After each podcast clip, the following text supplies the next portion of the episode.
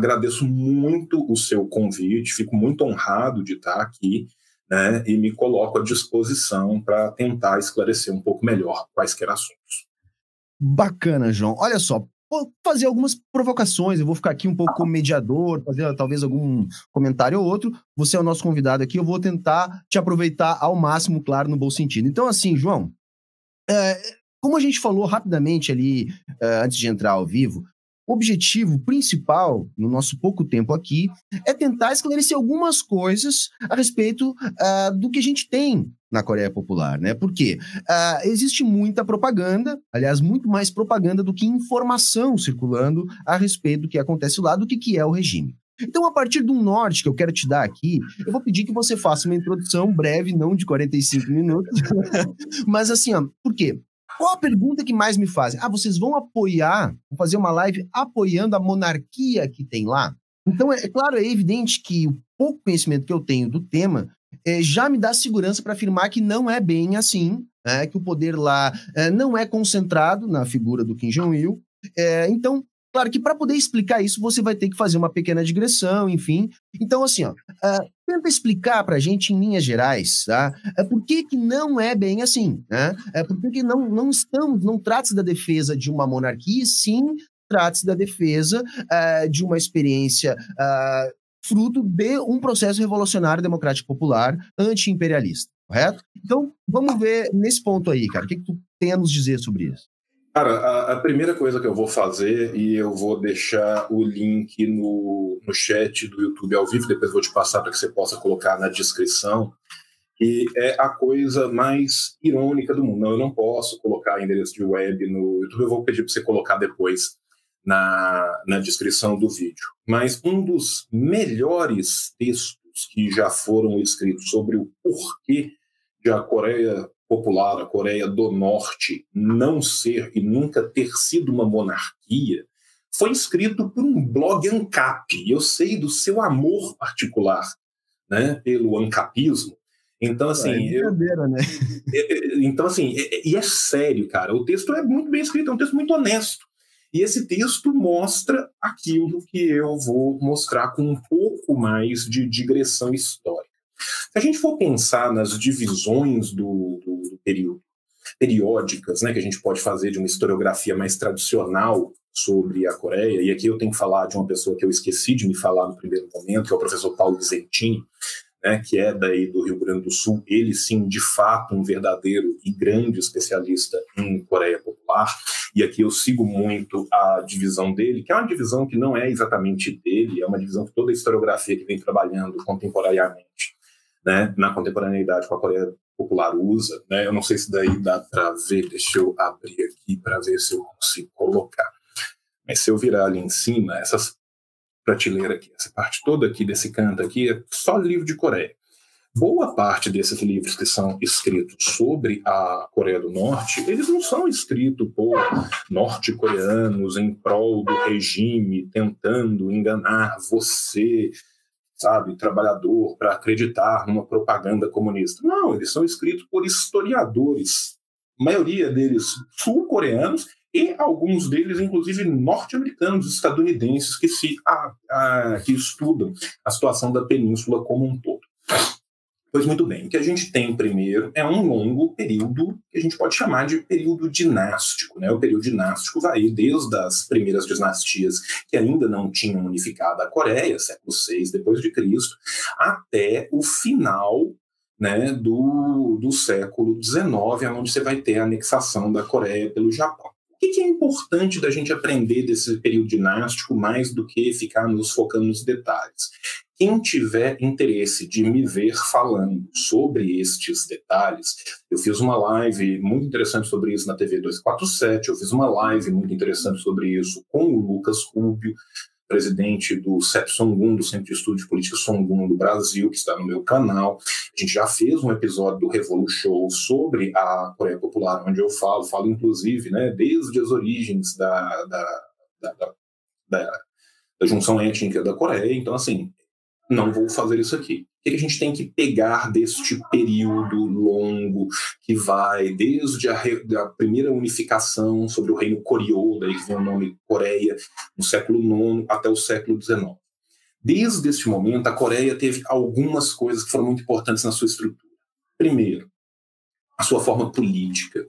Sua forma política durante essas dinastias era baseada numa aristocracia rural, que era chamada de aristocracia Yanbang, que explorava a base camponesa, né, ligada a uma burocracia de origem confuci confuciana, a influência do confucianismo via Manchúria, via dinastia Tang, e depois do neoconfucionismo na Coreia, né? Lembrando que a Coreia é um enclave que fica entre a Mongólia e a China, né? A, olhando pelo mar à, sua esquerda o Japão, né? Então, assim, a Coreia foi muito influenciada pelo pensamento, pela filosofia, pela filosofia política, pela organização estatal que provinha da China. Nesse período, a Coreia sempre teve por tradição uma diplomacia externa, uma, uma consecução da sua real política que variava entre momentos de fechamento da fronteira e momentos de relações de aproximação, principalmente com a China, que era o maior império da região, que era exatamente uma ideia do confucionismo, né, principalmente do neoconfucionismo, que, que pode ser baseada, que, que muitas vezes vem sobre a égide do termo seguir o grande. Ou seja, a Coreia ela tem uma longa tradição de ser um país fechado. Por que um país fechado? Porque a Coreia, como um país pequeno, um enclave geopolítico muito importante entre impérios muito maiores, sempre foi alvo de ataques. Foi ataque dos povos mongóis, foi atacada pelos povos japoneses e, posteriormente, no século XIX, sofreu, assim como toda a Ásia, os ataques do imperialismo e do colonialismo. Vamos passar adiante, então, e vamos pensar o que, que foi esse final de transição do período dinástico e o que, que foi o imperialismo nipônico na Coreia. Muitas vezes, quando a gente fala de imperialismo, a gente pensa nos Estados Unidos, a gente pensa na Alemanha, pensa na França, pensa na Grã-Bretanha, mas o imperialismo nipônico ele é um fator muito importante na, na história da Ásia, para a gente entender a história da Ásia, ele foi um fator muito importante para a história da Coreia. Desde 1865, as armadas ocidentais já tentavam abrir à força os portos coreanos, que mais uma vez se encontravam fechados. Tiveram várias derrotas no começo, mas a insistência dessas dessas armadas, bem como a capitulação daquela aristocracia rural Yanban que eu tinha falado, levou a, primeiramente à abertura desses portos e, num segundo momento, com o imperialismo japonês pós-era Meiji já começando a crescer bastante né, dentro do, do cenário asiático, levou primeiro a uma invasão, depois a tratados desiguais e, finalmente, a anexação da Coreia pelo Japão. Esse período é muito importante porque vai ser a partir da luta anticolonial, antinipônica, que vai se criar dentro da Coreia. E lembrando que a Coreia é uma Coreia só, a divisão entre Coreia do Norte e Coreia do Sul é uma divisão forçada pelo imperialismo contemporâneo. Né? A Coreia sempre foi Coreia, ela não é Coreia do Norte e Coreia do Sul, mas durante esse período né, da luta anticolonial nipônica vão surgir diversas facções dentro da Coreia, nacionalistas, liberais, comunistas revolucionárias de várias estirpes diferentes, que juntas vão caminhar rumo a essa luta. Pois muito bem. É, já em 1915, 1905, desculpa, com o fim da guerra russo-japonesa, a Rússia vai perder essa guerra para o Japão.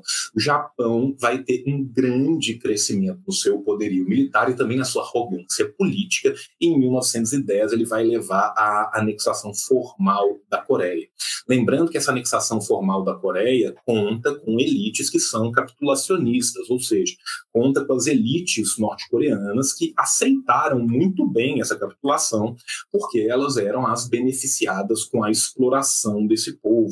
Né? Lembrando que as elites aristocráticas exploravam o campesinato, as elites burocráticas explorando a, a vida dos citadinos.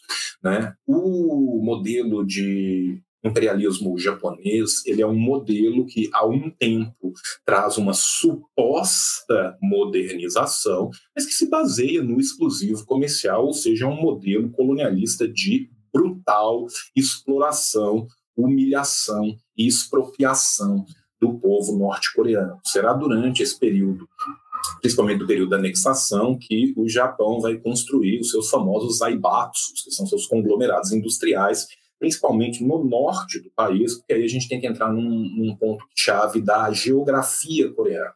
O norte do país ele é extremamente rico em minérios, em minerais, o solo é muito rico, mas é um solo extremamente montanhoso. Você tem menos de 15% de área lavrável dentro da Coreia do Norte. Já o sul do país normalmente tinha sido explorado com grandes campos, grandes plantações de arroz, e na época dos aibatos japoneses vão ser usadas grandes plantações de arroz para exportar, para servir a metrópole japonesa.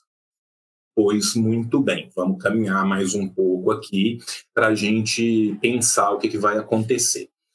O período entre guerras é um período entre guerras para nós, para uma historiografia que é ocidental muitas vezes orientalista. A verdade é que a periodização que nós damos para a Segunda Guerra Mundial de 39 a 45 é a periodização dessa guerra na Europa. A guerra e o colonialismo já vinha se desenvolvendo com muita força por toda a Ásia. Né? Lembrando que, concomitantemente no período entre guerras, a, da guerra, né, Segunda Guerra Mundial, na China estava começando né, a formação do Partido Comunista Chinês, sua guerra prolongada de libertação nacional, lembrando, por sua vez, que a China é fronteiriça com a Coreia do Norte. A região da Manchúria é uma região que une a, a China à Coreia do Norte. Vez que o imperialismo japonês se tornava cada vez mais cioso do seu domínio, se tornava cada vez mais brutal. A gente tem que lembrar aqui o que foram as mulheres de conforto, as mulheres coreanas eram estupradas pelos japoneses, os coreanos não podiam sequer ter seus próprios nomes coreanos, eles tinham que adotar um nome japonês. Não se podia falar coreano na rua, não se podia ensinar o coreano nas escolas, para aqueles poucos que ainda tinham acesso à escola.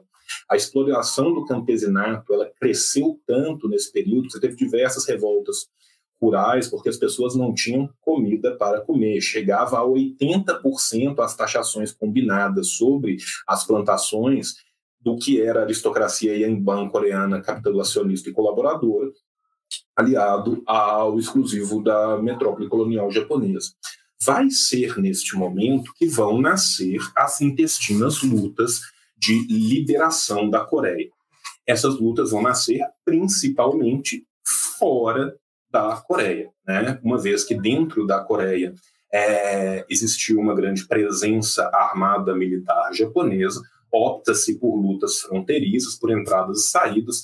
Os revolucionários, né, vão é, que depois vão se unificar no, no, no Exército Nacional de Revolucionário Anti-Imperial, Anti-Imperialismo Nipônico, vão principalmente se radicar ali na Manchúria, né, enquanto Sigmund He e esses outros líderes que vão ser os líderes da, da Coreia do Sul, que eram basicamente líderes liberais, né, vão se radicar na China, é, mas mais ao sul da China. Né? Em 1925, a gente tem a fundação do Partido Comunista Coreano, mas o Partido Comunista Coreano, em sua primeira experiência, é muito rápida. Muito rápida exatamente porque ela busca uma linha muito afastada do povo. Vai ser então que Kim Il-sung né, vai ter uma ideia, que vai ser uma ideia muito correta, que né, a, a praxis material como critério de verdade nos mostra o que aconteceu, que é buscar uma linha mais próxima ao povo, uma linha mais próxima ao campesinato, visto que eram os camponeses, a maioria dessa população. A Coreia, então, um país semi-feudal e que antigamente era semi-colonial, já virando desse de fato colonial, e com a ideia de criar esse exército revolucionário em guerras de guerrilhas, e à medida que fosse avançando no território, fosse libertando esse território, as reformas iam sendo feitas. Inclusive, a reforma agrária que foi feita na Coreia foi uma reforma muito mais rápida, deu muito mais certo e foi muito menos violenta do que, por exemplo, a reforma agrária que foi feita na China. Condições também dos motivos da própria extensão chinesa, da forma como se deu a guerra, dos três momentos de idas e vindas do, do, do exército né, popular do, do Partido Comunista Chinês e também das próprias características da Coreia que permitiam que Vira Manchúria se entrasse ao norte e depois fosse descer. Caminhando um pouco aí para a gente né, ter tempo de responder as perguntas com calma, de conversar melhor, a verdade é que desde a década de 30, né, você vai ter algumas grandes vitórias da, da guerrilha, das redes de guerrilha, principalmente no final da década de 30.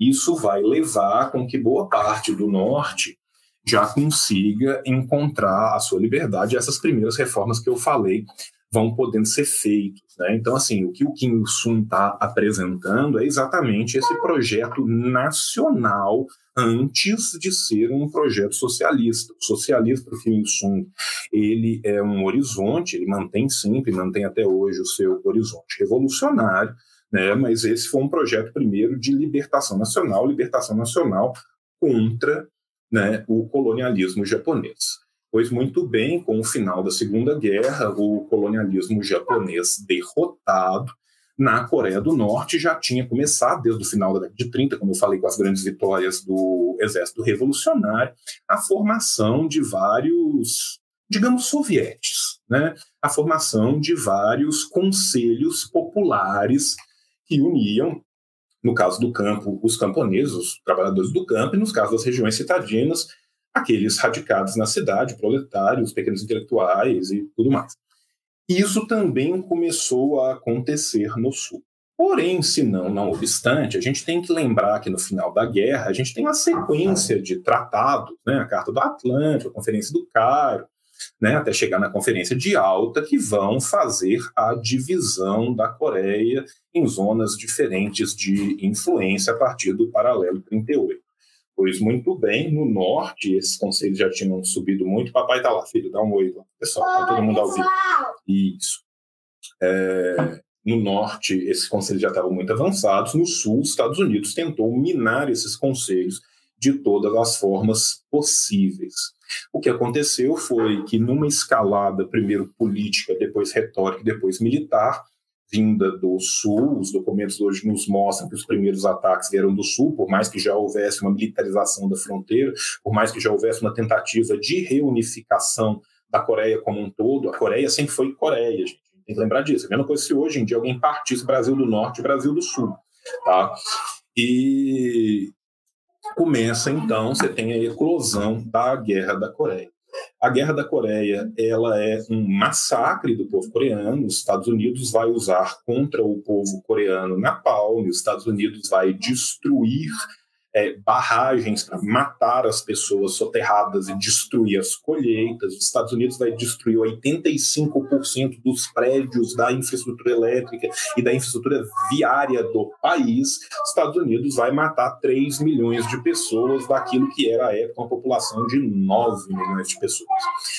Ao fim da guerra. O fim da guerra nunca existiu. A gente tem que pensar que o armistício que a gente tem hoje é um armistício. Você não tem um final da Guerra da Coreia.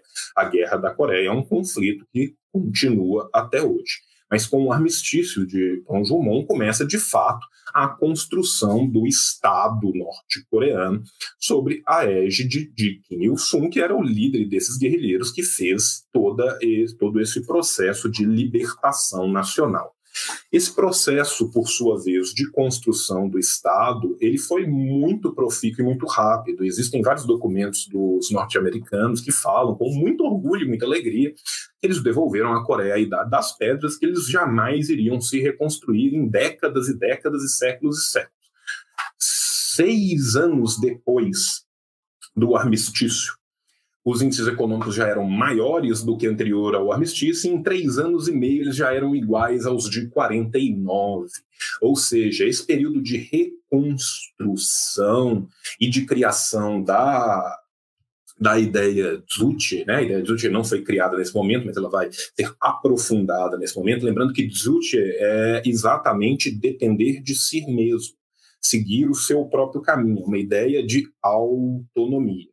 Essa ideia de autonomia também, ela nega uma das pechas que a Coreia Popular tem, principalmente dentro da esquerda, que é uma ideia muito louca de que a Coreia Popular era simplesmente uma continuação stalinista. Na verdade, nunca houve, entre aspas, stalinização da Coreia, até porque os russos saem em 48 e a Coreia jamais entra, por exemplo, no Comintern, né? Então, é, e ela não entra no Pacto de Varsóvia. O que ela faz é ter trocas que eram muito importantes para ela economicamente, principalmente com os países do leste europeu, mas ela nunca quis ter a sua economia em complementariedade com a economia ou russa ou de Alhures, exatamente para essa ideia Juche, que é a ideia de reconstruir o país em sua autonomia. A Coreia sempre buscou a sua autonomia e a Coreia sempre buscou a sua autonomia em meio a impérios gigantes desde a antiguidade. Então é importante a gente conhecer um mínimo possível da história desse povo, né, para a gente evitar de repetir algumas mentiras muito rasteiras que são ditas sobre eles. Continuando, se os anos 50, 60 foram esse período, os anos 60, 70 vão ser um período de movimentação pendular da Coreia, ora flertando mais com a União Soviética, ora se apoiando mais no seu parceiro tradicional, a China, exatamente por causa das mudanças que ocorrem né, no cenário internacional como um todo e para uma necessidade de um crescimento contínuo no país. Vamos só lembrar aqui que no final da década de 70, a expectativa de vida do cidadão norte-coreano era maior do que a expectativa de vida do cidadão da Coreia do Sul. Que a gente vai ter depois na Coreia do Sul são vultosos aportes do, monetários do capitalismo como um todo, exatamente para criar ali um estado de contenção. Respondendo a pergunta que apareceu, a filosofia Jute é, atrapalha o internacionalismo? Não. A Coreia é muito internacionalista. A Coreia manda. Primeiro que a Coreia é internacionalista desde o berço do seu nascedouro. Né? A, a grande esmagadora parte dos revolucionários é, que formaram o que depois é, veio a ser o exército da Coreia do Norte, lutaram nos exércitos antinipônicos, da guerra antinipônica de guerrilha, e lutaram também na guerra de libertação chinesa, muitos deles tendo feito parte do PCCH. Né? Você tem vários revolucionários coreanos que tiveram cargos muito altos dentro do Partido Comunista Chinês.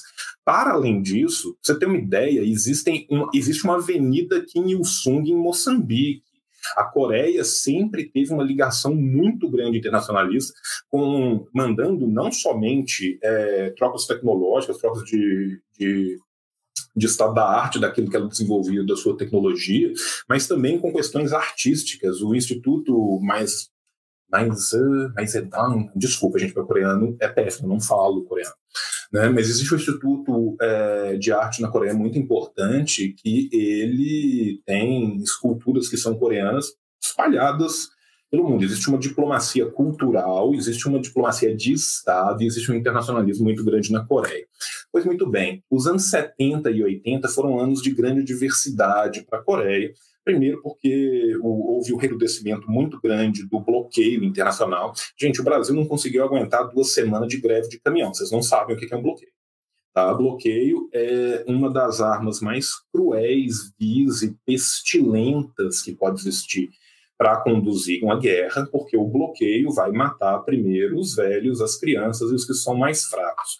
Os bloqueios, eles impedem a entrada de toda a tecnologia, ou seja, de todo o aparato comercial, qualquer aparelho que seja feito que seja americano, e para um aparelho ser americano, se tiver 1.600 peças e uma for americana, ele é americano, de acordo com a lei americana. Inclusive, se essa uma peça que for americana não foi exatamente americana, feita nos Estados Unidos, mas foi de uma subsidiária de uma empresa que é controlada por uma holding americana, isso significa que é americano. Ou seja, se o aparelho tiver 1.600 peças, uma dessas peças foi feita na Malásia, e essa empresa da Malásia é uma subsidiária de uma holding norte-americana, bloqueia.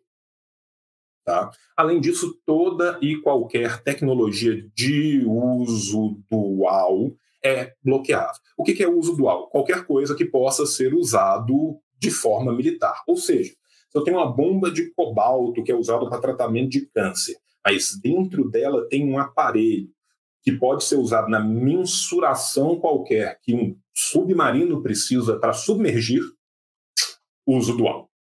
Tá? Proibido. Medicamento é uso dual. Ou seja, o que se tem é um genocídio declarado, uma tentativa de assassinato da população da Coreia. Então, quando a população da Coreia faz treinamento constante militar, quando a população da Coreia é toda ela organizada militarmente, quando a população da Coreia tem construído bunkers antiatômicos por toda a Coreia, não é tão à toa assim. Até hoje nós temos 30 mil tropas norte-americanas estacionadas em volta da Coreia, sem falar no sem número de bases que os Estados Unidos têm fazendo um cinturão em volta da China e, por conseguinte, em volta da Coreia. Bases essas que contam em loco com material militar atômico e QBRN, químico, biológico, radionuclear, apontado para a Coreia. Essa é a situação do país e de qualquer país neste planeta que ouse se tornar um pouco livre. Não precisa ser socialista, não. Pensa no que aconteceu na Líbia, pensa no que aconteceu no Iraque. Infelizmente, a bomba é a arma do diálogo. Voltando, então, para o pré-final do período dos anos 80, no final dos anos 80, virada dos anos 90, nós vamos ter, então, a queda da União Soviética, e aí vai ter o período que é chamado de marcha penosa, onde a política Songun vai ser aplicada. O que significa Songun? Songun significa militar primeiro, e significa que os investimentos serão voltados fulcralmente para a área militar para garantir a continuidade da existência do Estado norte-coreano. Gente, isso não é uma coisa. Para nós, é tão fora da nossa realidade que a gente não acredita. Mas você tem, você tem documentação norte-americana de plano de bombardear nuclearmente a Coreia durante a Guerra da Coreia. Foi bombardeado com napalm. Foram contaminadas as fontes de água. Isso para eles é muito real e muito presente. Tá? Outra coisa que a gente tem que pensar desse período da Marcha Penosa é que, eis que subrepticiamente do dia para a noite, a Coreia perde 35% de todas as suas trocas internacionais da noite para o dia, que eram com os países do leste europeu, e o restante passa a querer fazer essas trocas de forma pecuniária em vez de troca de produto por produto, como muitas vezes era feito. Exemplo disso, Vietnã. Outro exemplo disso de uma forma menor, China. Né? Então, assim, a Coreia sofreu um baque gigantesco e nos anos 90 na Coreia teve sim fome, Teve sim gente morrendo, teve muita falta de tudo. E nesse sentido, a política Songun ela foi brutalmente inteligente. A Coreia é um titiquinho de país, pequenininha, penínsulazinha pequenininha no cantinho da China. Você mal consegue apontar ela no mapa, tá? Qual que era a possibilidade real da Coreia estabelecer um grande exército comum? Tanque, tanque de guerra, granada, lança-míssel, avião, porta-avião, caralho a quatro. Nenhuma. Não tem dinheiro para isso, não tem como se manter atualizando essa tecnologia o tempo todo sem aporte financeiro. O que, que eles fizeram então? Eles desenvolveram a sua tecnologia nuclear, porque essa sim é de uso dual. A tecnologia nuclear ela pode ser usada para fonte de energia. A tecnologia nuclear ela precisa de toda uma rede de satélites que vai dar a garantia de controle de comunicações internas. Controle de comunicação interna é uma coisa que a gente não pensa o tanto que é importante, o tanto que é necessário, mas é. É só lembrar muito pouco tempo atrás, Dilma de um lado, Barack Obama do outro, para a gente lembrar que a CIA invadiu todos os nossos e-mails governamentais durante a época daqueles que boa parte de uma esquerda liberal adora pintar como um herói, mas não consegue nomear cinco lugares que ele mandou bombardear com um drone e matou criança. Né? Então, assim, este é os Estados Unidos da América. Não nos enganemos contra aquele que é o maior inimigo do povo mundial, não só do povo coreano. Pois muito bem, tanto a política Songun, a desenvolvimento da, do programa nuclear, Desenvolvimento esse que foi usado diplomaticamente, gente. Desenvolvimento não é simplesmente o país inteiro vai passar fome e vai ficar um cientista nuclear com um cabelo gigante para cima, igual o Bickman, tentando fazer a, a bomba sem parar 24 horas por dia, não. Esse desenvolvimento foi usado diplomaticamente para negociar diminuição do bloqueio, transferência financeira, transferência de tecnologia, transferência de remédio. Ou seja, existe muita gente pensando. E as pessoas têm um personalismo bizarro, que é muito arraigado no brasileiro. Eles acham que, tipo assim, ah, o fulano de tal faz tudo. Estado é o cara, sabe? Como se não houvessem 10, 20 milhões de pessoas que trabalhassem naquele lugar, como se não houvessem centenas de milhares de pessoas organizadas num aparato né, para pensar essas coisas em conjunto. Pois muito bem, após a marcha penosa, nós vemos tendo, desde a década da virada do milênio até hoje, né, essa vitória nuclear da Coreia, né, principalmente depois do Kwansan 9, mas desde os seus primeiros testes, né, e a política do Pyongyang, que é a política do Pyongyang é quase que a política antagônica à política do Songun. Se a política do Songun ia focar no militar primeiro, agora, sob a égide do Pyongyang, uma vez que já está desenvolvida essa tecnologia militar, é, nuclear, desenvolveu, acabou, pode usar com uso dual, já miniaturizou, já conseguiu bomba engine, conseguiu caramba quatro. Né? A Coreia não apenas desenvolveu uma tecnologia nuclear, isso ela já tinha desenvolvido no seu primeiro teste, né? lá atrás, tem mais de década e meia já, né? mas ela desenvolveu uma tecnologia de miniaturização nuclear e de CBM, de mísseis, mísseis intercontinentais, né? os balísticos intercontinentais.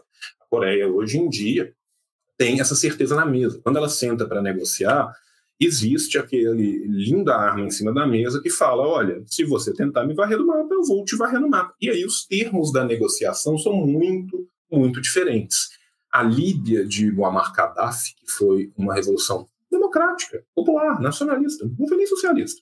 Livro Verde é muito interessante, as pessoas deviam conhecer melhor, mas não era exatamente um socialismo.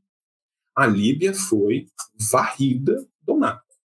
A Líbia, hoje em dia, tem mercado de escravos humanos em plena luz solar. Boa parte da Líbia não conseguiu recuperar sua infraestrutura de energia elétrica. A Líbia foi devolvida ao Paleolítico pelas forças estadunidenses. A Coreia Popular, não. Algo de certo foi feito aí. Para além disso, nós temos que pensar que nós estamos falando de um país que tem pleno emprego, plena educação, saúde gratuita e universal garantida a todos. Cada um tem o que é a sua ideia de progresso, o que é que é preferível. Eu pergunto a quem nos ouve e que não conhece ou não conhecia a Coreia. É preferível que eu possa me matar de trabalhar para ter a possibilidade de pagar em 26 prestações um lindo iPhone, ou é preferível eu ter habitação, comida, saúde, educação gratuita e universal? Eu já fiz a minha escolha, deixo essa introdução breve sobre a Coreia. Bacana ver o João falando, gente, porque as pessoas acham, né, que quando o João fala, assim, ah, fazer uma breve introdução de meia hora, como ah, agora, é, porque o jovem, né, João, tem muita pressa. Tem muita pressa. Ele quer entender a coisa, mas, tipo assim, resume para mim aí que eu refuto, tá? Que é isso que ele quer. É, e aqui para pontuar, para a gente poder continuar, né? O João até foi bastante breve mesmo. Que bom, João, que você conseguiu sintetizar ali o, o, é, aquela parte mais central ali da história, porque a gente, quando aborda essas questões, agora tentando aqui apertar a tecla SAP para quem acha que o, que o João não é, é, diretamente ligado com a questão objetiva que a gente está aqui discutindo, é o seguinte, não tem como entender, tá? E é isso que eu quero para justificar aqui, não tem como entender, uh, responder a pergunta é uma monarquia, não é uma monarquia, como é que funcionam as questões na Coreia do Norte, se a gente não entender como é que a Coreia do Norte vai se formar politicamente enquanto uma nação, enquanto essa, todas essas questões que o João tentou aqui uh, sintetizar tão brevemente para a gente. O que, que deu para a gente ver da fala do João, assim, uh, para sublinhar, não tem nem como acrescentar nada, mas sublinhar algumas coisas que o João disse, que eu acho que são fundamentais para o entendimento da Coreia hoje. Historicamente, a Coreia é, é formada por um povo que está em luta né, é, por manter-se no seu espaço geográfico. Outra questão fundamental para a gente entender é o seguinte: toda a revolução, toda a revolução nasce de uma luta anti-imperialista. Né? Não, não, vamos imaginar, eu tenho isso cada vez mais claro para mim, é, que nós temos que colocar é, antes a questão do socialismo do que simplesmente a, a organização do povo. Foi assim em Cuba, foi assim na Coreia e vai ser assim em praticamente todas as revoluções. Né? A, a questão do socialismo ela vai ser a, necessária, porque não há uma outra alternativa né, de superação sem ser um, uma direção para o socialismo. Porém, a gente tem que entender que é muito difícil levar isso para o povo, é muito mais concreto levar para o povo a luta uh, anti-imperialista. E a luta na Coreia é, antes de tudo, uma luta anti-imperialista, como é na China, como é em Cuba, uh, como é na Venezuela, como é no Brasil, como deveria ser no Brasil. Correto? Outra situação, João, aí para a gente poder continuar aqui ainda ter algum tempo para as perguntas, uh, quem sabe explica para nós um pouquinho melhor como é que é a divisão do poder. Eu tentei explicar isso uma vez aqui, é, para mostrar assim, porque a galera acha que há uma concentração do poder na figura do Kim Jong-il. Né? É, e pela minha pouca leitura, eu já posso afirmar que não é assim que funciona. É, tem uma. Não, embora ele tem assim um poder ali, né? Uh, ele não é a figura única na, na, na política uh, coreana. Outra questão também, para também te deixar à vontade para falar, uh, que eu posso até introduzir, que é uma questão um pouco mais espinhosa, que é a questão, por exemplo, dos direitos humanos. Né? Antes de te fazer essa provocação, tá? eu quero que tu fale do, da questão do poder ali da, da concentração não no Kim Jong-un, mas antes também de fazer essa, essa provocação, enquanto você respira e toma uma aguinha, eu quero provocar aqui quem está nos assistindo, as mais de 700 pessoas que estão nos assistindo, pensar na questão dos direitos humanos no chamado mundo livre. Eu acho que para a gente fazer qualquer tipo de avaliação do que possivelmente acontece ou não na Coreia, a gente tem que pensar no que acontece no Brasil e, sobretudo, no que acontece nos países mais pobres ainda que o Brasil, né? que é a realidade, por exemplo, de um país como a Coreia, né? que tem as limitações que a Coreia tem. Então, qual é a limitação, qual é a situação dos direitos humanos? Porque a galera gosta de fazer uma discussão a respeito de democracia, né? como se fosse uma questão muito simples de, olha, lá não tem democracia, no mundo livre há democracia.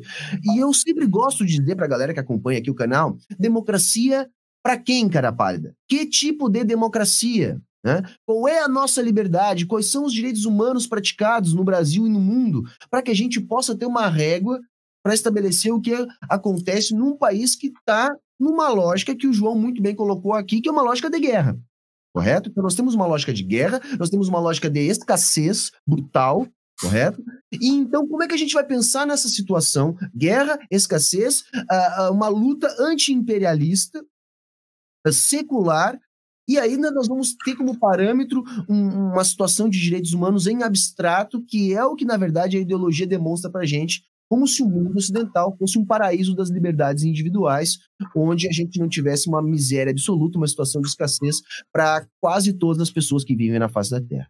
Então, João, uh, fala para a gente um pouquinho, principalmente dessa questão do poder lá, tá? Eu vou te pedir para falar da questão do Kim Jong-il, como é que acontece a divisão do poder, e também, se tu quiser falar um pouquinho dessa questão da, da liberdade e tal, lá eu acho que também cabe é, na nossa conversa aqui. Vou começar, então, da questão da estrutura do poder. Né? A Coreia do Norte ela tem uma constituição e a Constituição da Coreia do Norte divide a Coreia do Norte, assim como boa parte das democracias nossas, em três poderes.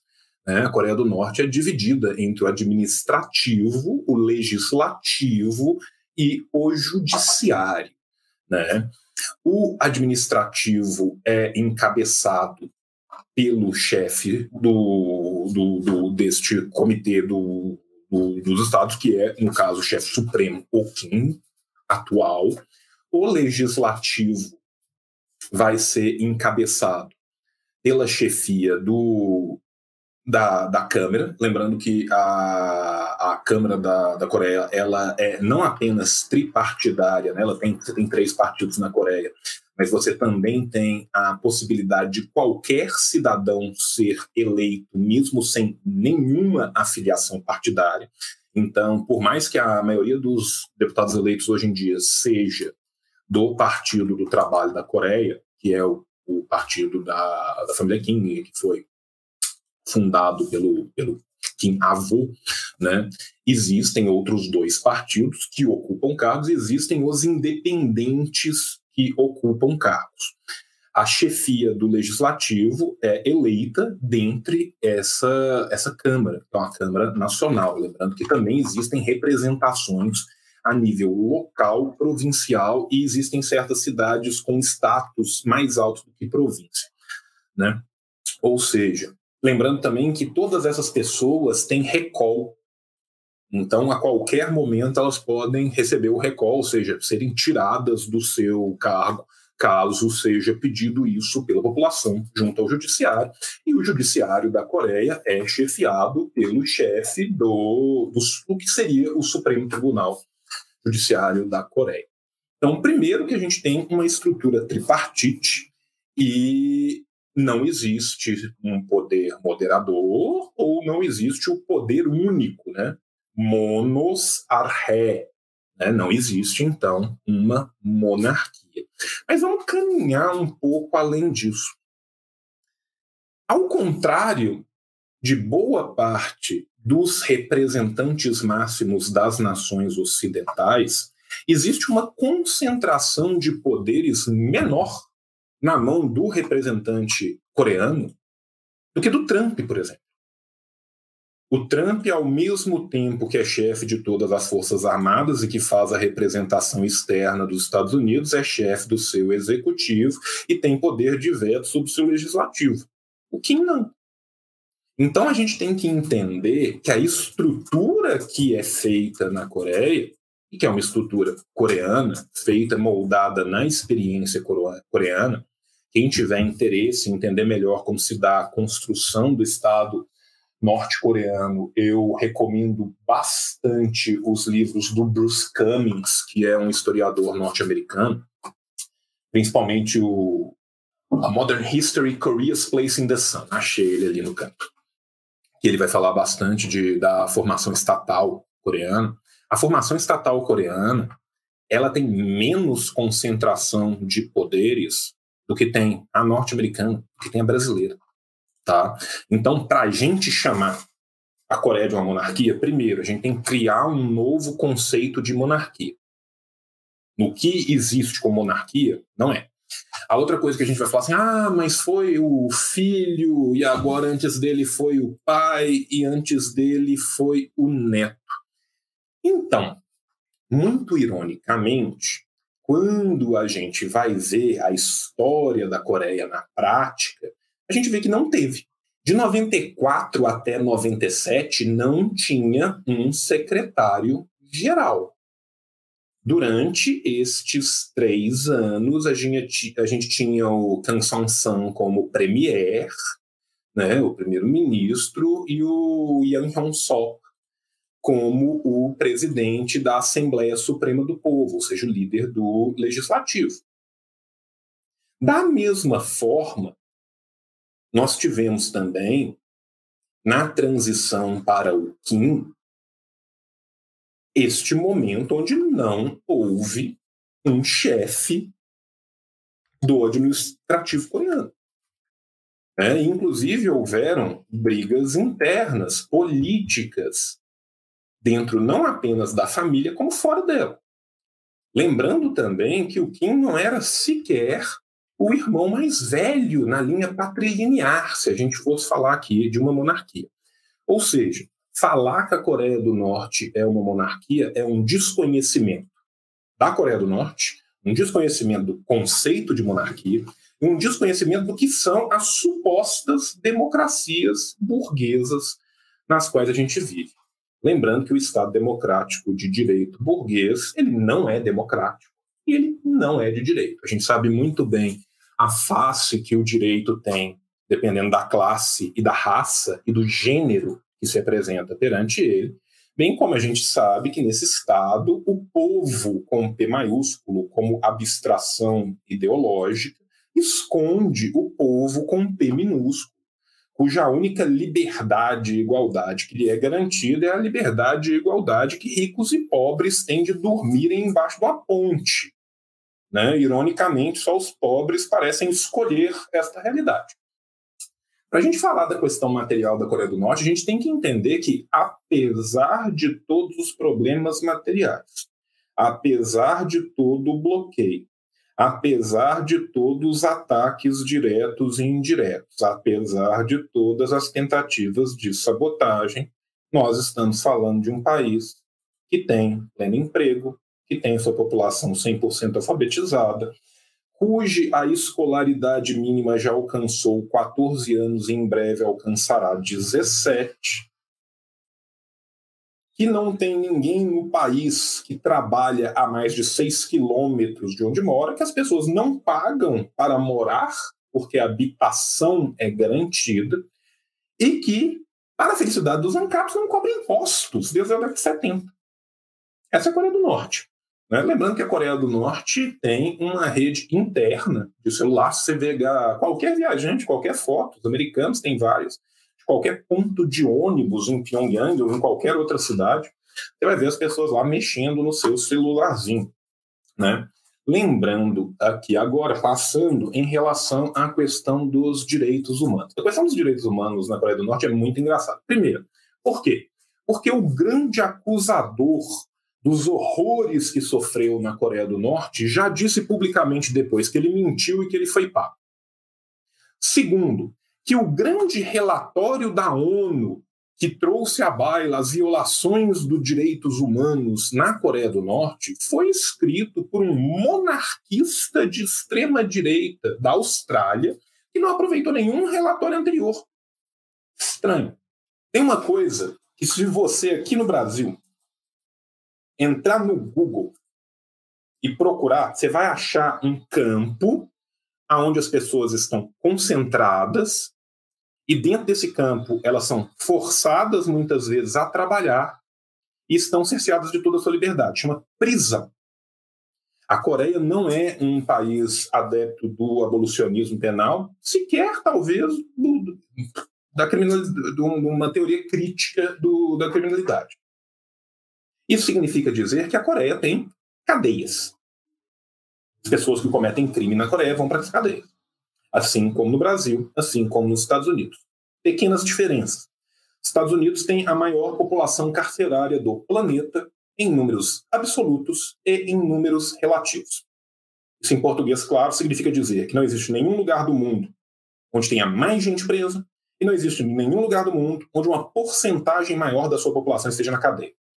Quando você faz um corte racial e étnico nessa população carcerária norte-americana, você vai descobrir que mais de 85% dela é composta de negros e imigrantes. Os Estados Unidos, esse hegemon maravilhoso do imperialismo, do capitalismo, tem quase um terço da sua população dependente de auxílio governamental de diversas formas para poder ter segurança alimentar. O que são ditas as supostas violações de direitos humanos na Coreia são violações que em qualquer outro lugar do planeta da cadeia. Você pegar a Constituição brasileira, você vai ver que eu conspirar contra o Brasil deveria me dar cadeia. Eu conspirar com a potência estrangeira contra o Brasil deveria dar cadeia. Bem, se desse cadeia de verdade, boa parte do nosso governo, baseado no nacional entreguismo, devia estar atrás das grades. Né? ou como são chamadas na Coreia, campos de concentração.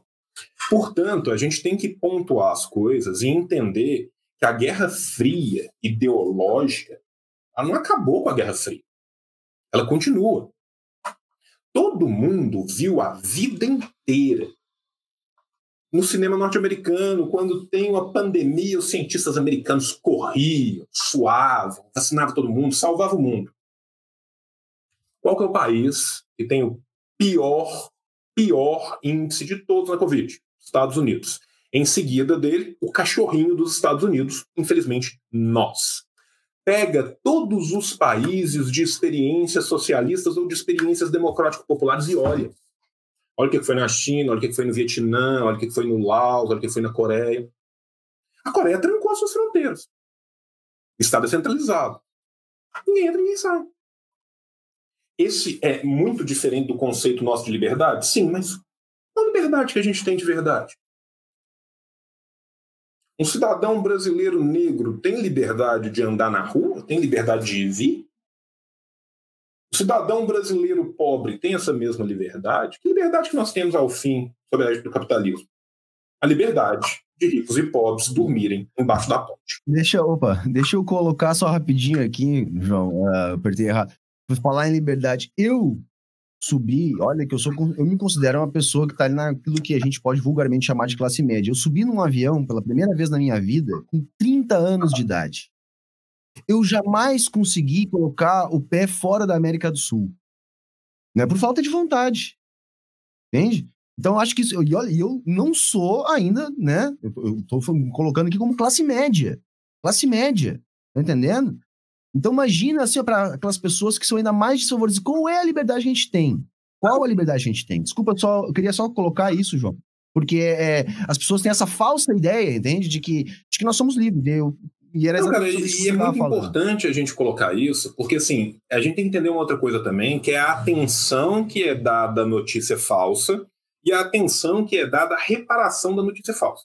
O principal denunciador das violações né, humanitárias contra da Coreia, o desertor, depois falou que ele mentiu para a ONU que ele tinha sido pago para fazer isso. Como isso foi veiculado? Né? A mentira é veiculada de um jeito. Depois, quando aparece alguma outra coisa, é veiculada de outro. Gente, a gente tem que pensar. A gente vive num país tão sui generis o Brasil não, não é para amadores. Cid do Não Salvo ganhou uma comenda da Embaixada da Coreia do Norte por causa da série de reportagens que ele fez falando da Coreia do Norte na Copa, como se na, na Coreia do Norte eles estivessem falando que estavam ganhando a Copa. As pessoas acreditam nisso. As pessoas literalmente acreditam em unicórnios. Existiu uma reportagem que falava que os cientistas da Coreia do Norte disseram ter encontrado unicórnios na Coreia do Norte. Esta reportagem foi depois veiculada pela Associated Press, pela Reuters, pela BBC. Unicórnio. É isso. Se as pessoas estão dispostas a acreditar em unicórnio, elas não estão dispostas a acreditar que na verdade os coreanos do norte são todos mais maus, terríveis, são o eixo do mal, que na verdade foi a Coreia do Norte que começou essa guerra horrível contra os bonzinhos norte-americanos que estavam lá pagando milícias japonesas para torturar e matar as pessoas que tentavam reunificar a Coreia. Olha que gente boa, gente. Que quando terminaram a guerra fizeram uma política de wasteland, de terra erma, de terra devastada, não só no norte, mas no sul do país inteiro. Né? Bonzinho demais, gente boa pra caramba. Mas as pessoas acreditam. As pessoas acreditam que só pode ter um corte de cabelo. As pessoas estão dispostas a acreditar em absolutamente qualquer coisa, porque esta é a sociabilidade capitalista. Nesse ponto, Luiz Althusser está certo em cima e embaixo. É uma questão do aparato ideológico. Os donos dos aparatos ideológicos, em sua esmagadora maioria, são quem? São os capitalistas são a burguesia. Então, o que, que eles veiculam? Veiculam aquilo que lhes interessa. Né? A gente tem que entender que existe uma batalha por essa história.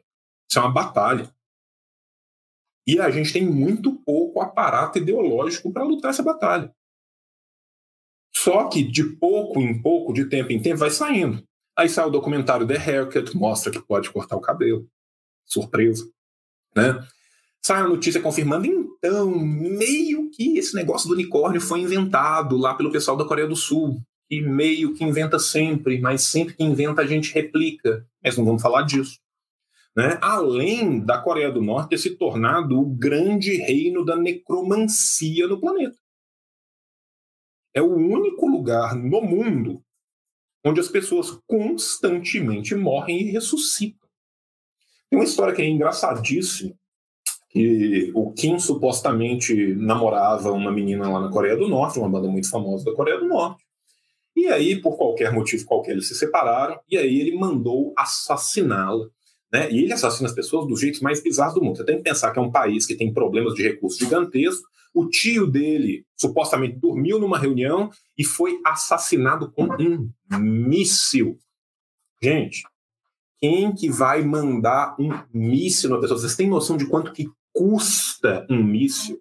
Você acha que um país que há pouco tempo atrás não tinha comida vai jogar um míssil fora para matar um sujeito que pode ser morto na faca? Mas beleza. Aí o que aconteceu? Um cidadão americano foi com a sua esposa, tinha que ir ao trabalho, não sei o que, depois passou na Coreia do Norte, estava nas zonas de exclusão. Tem zonas na Coreia do Norte onde pode ter né, companhias em parceria. Ele foi para lá, vai jantar, e quem que ele vê na frente dele? A cantora. Pouco tempo depois ela aparece na televisão. Então ele viu um cadáver. Esse tio do, do Kim já foi morto duas vezes, já apareceu três. Nesse último ano, o Kim já teve morto duas vezes. Ele sumiu uma vez, ele tinha feito uma cirurgia, voltou depois. E depois ele entrou em coma duas semanas atrás e misticamente voltou do coma no outro dia. Só que essas notícias todas, ou em sua grande maioria, saem de dois lugares. Ou saem de um centro na Coreia do Sul que reproduz as notícias e todo mundo replica, ou saem da maravilhosa Free Asian Radio, que é paga pelos Estados Unidos para transmitir esse tipo de asneira na Ásia, porque colonialismo pouco, neocolonialismo pouco, neoimperialismo pouco é bobagem. Então, a gente tem que pensar, se munir desses conhecimentos para a gente poder, de fato, ver o que, que é um lado, o que, que é o outro. Se quiser passar para mais perguntas. Bacana, bacana. Não, assim, eu sei que assim, ó, o João tem o tempo dele apertado, nós já combinamos. É, nós já estamos aqui uma hora ao vivo. Então, é, vamos encaminhando já para o fim. É, vamos ver se surge mais alguma pergunta, alguma questão ali que vocês queiram fazer, gente, alguma questão que o João queira falar. Eu já me proponho de antemão, né, assim, que essa seja a primeira de várias, sabe? Assim, se vocês quiserem depois, você pede para o seu público, falar, ah, faltou isso, isso, isso e aquilo outro a gente faz uma outra live aí para frente, tira mais uma hora, troca ideia. Eu estou à disposição. Convite também está aberto para você ir lá no meu para a gente fazer uma live também lá conversando. Então, assim, quero te agradecer demais pelo convite, já me colocar à disposição, também pedindo desculpa, não só a você, como ao seu público, porque hoje eu realmente estou super corrido, porque é, eu, eu, eu tô. Eu, ironicamente, agora estou no meu horário de almoço, porque eu troquei o almoço para ter esse horário. Cara, mas é assim mesmo. Então, assim, é, eu acho que ficou muito bom, tá? A gente conseguiu fazer aquele panorama inicial ali que você fez, que pelo menos mostra uh, que, na verdade, nós não podemos fazer uma análise apressada do que está acontecendo na Coreia, por causa da constituição histórica daquela nação, né? Da questão de ser uma nação historicamente constituída num ambiente de defesa, num ambiente extremo. Eu acho que isso é fundamental. Outra questão que também foi pontuada de maneira, acho que satisfatória aqui nessa, nesse pouco tempo que a gente teve para fazer isso, foi a questão do poder na Coreia, que você conseguiu mostrar ali que é, tem muitas coisas que a gente poderia discutir a respeito disso, né, João? A gente sabe assim, ó, além de não haver uma continuidade, como você continu, colocou aqui, uh, no governo, de não haver uma centralização.